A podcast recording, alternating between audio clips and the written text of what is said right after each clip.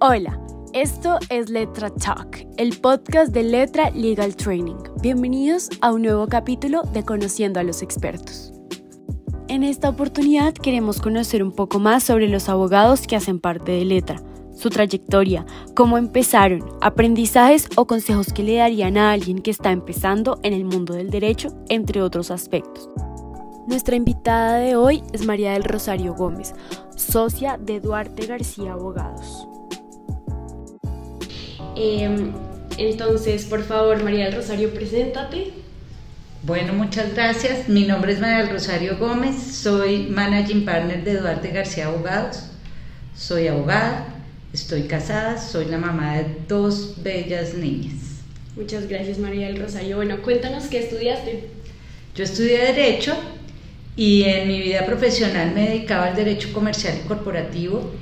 Eh, estudié derecho motivada por la pasión. Yo creo que a mí se me nota en el día a día que lo que hago me fascina y creo que tenía vocación de abogada desde que tuve uso de razón. Muchas gracias María del Rosario.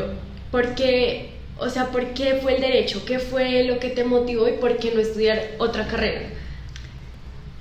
Mira, te voy a contar que cuando yo estaba en mi último año de colegio, nos hicieron una, digamos, un análisis de cuál es la carrera que usted debe estudiar. Me preguntaron, ¿usted qué le gusta? Y yo le dije, a mí me gusta la economía, me gusta el derecho, me encantaría la ingeniería civil, pero yo desde chiquita sabía que era argumentativa, que me encantaba el debate, que me gustaba el análisis, que me gustaba además tener la oportunidad de resolver problemas que de una u otra manera podrían sonar complejos y lograr una solución que fuera ingeniosa a ese problema me retaba. Entonces siempre dije, me gustan muchas cosas, pero ¿qué voy a estudiar? Voy a estudiar derecho porque eso me apasiona. María del Rosario, ¿qué consejo le darías a la María del Rosario que entró a primer semestre de derecho? Pues eh, tal vez eh, profundizar un poquito más en el conocimiento básico eh, sería el consejo que yo le daría a la María del Rosario de primer año de Derecho, porque uno llega a la universidad, digamos, con muchísima expectativa, pensando que el, el mundo es diferente y se te abre un, un mundo nuevo totalmente distinto. Por supuesto, entrar de primíparo es aprender una forma distinta de relacionarse, de estudiar, de aproximarse a los temas y por eso le diría que profundizar un poquito más eh, en los temas académicos. Si tuviera la oportunidad de volverme a hablar con ella, eso sería lo que le diría. ¿Y qué le dirías a esas personas que apenas están saliendo de la carrera y pues apenas están saliendo al mundo laboral que es tan complicado en un principio? les diría que no se aterren, les diría que lo tomen con calma, que yo creo que cada día eh, es un día con enseñanzas nuevas. Les diría que tienen que empezar a, aprender en la práctica lo que supone la teoría. Eh, les diría que no les dé miedo de retarse, les diría que no les dé miedo de enfrentarse a los problemas eh, que se generan en el trabajo, les diría que nunca se rindan, Em, que sigan adelante y que no dejen atrás sus sueños. Eso les diría. ¿Tú tuviste alguna crisis de carrera en donde dijeras esto no es lo mío? Jamás. ¿Nunca siempre supiste que el derecho era lo tuyo? Sí, siempre supe que el derecho era lo mío, sin embargo te voy a contar que cuando terminé mi carrera de derecho yo no entré a trabajar directamente en, en las áreas legales de ninguna compañía, entré a trabajar en el sistema financiero. Eh, en el área comercial.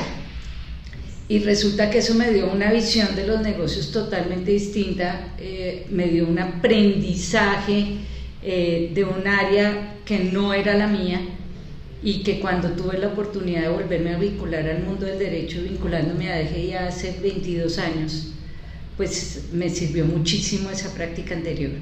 Entonces, nunca he dejado atrás mi espíritu de abogada, no cambiaría mi carrera por nada en el mundo y tampoco cambiaría el hecho de haber tenido la oportunidad de trabajar en el sistema financiero alrededor de 10 años, que fue lo que hice porque me dio la oportunidad de entrenarme en el manejo de proyectos, entrenarme en, temas financieros que no son del día a día de probablemente lo que hace un abogado ordinario.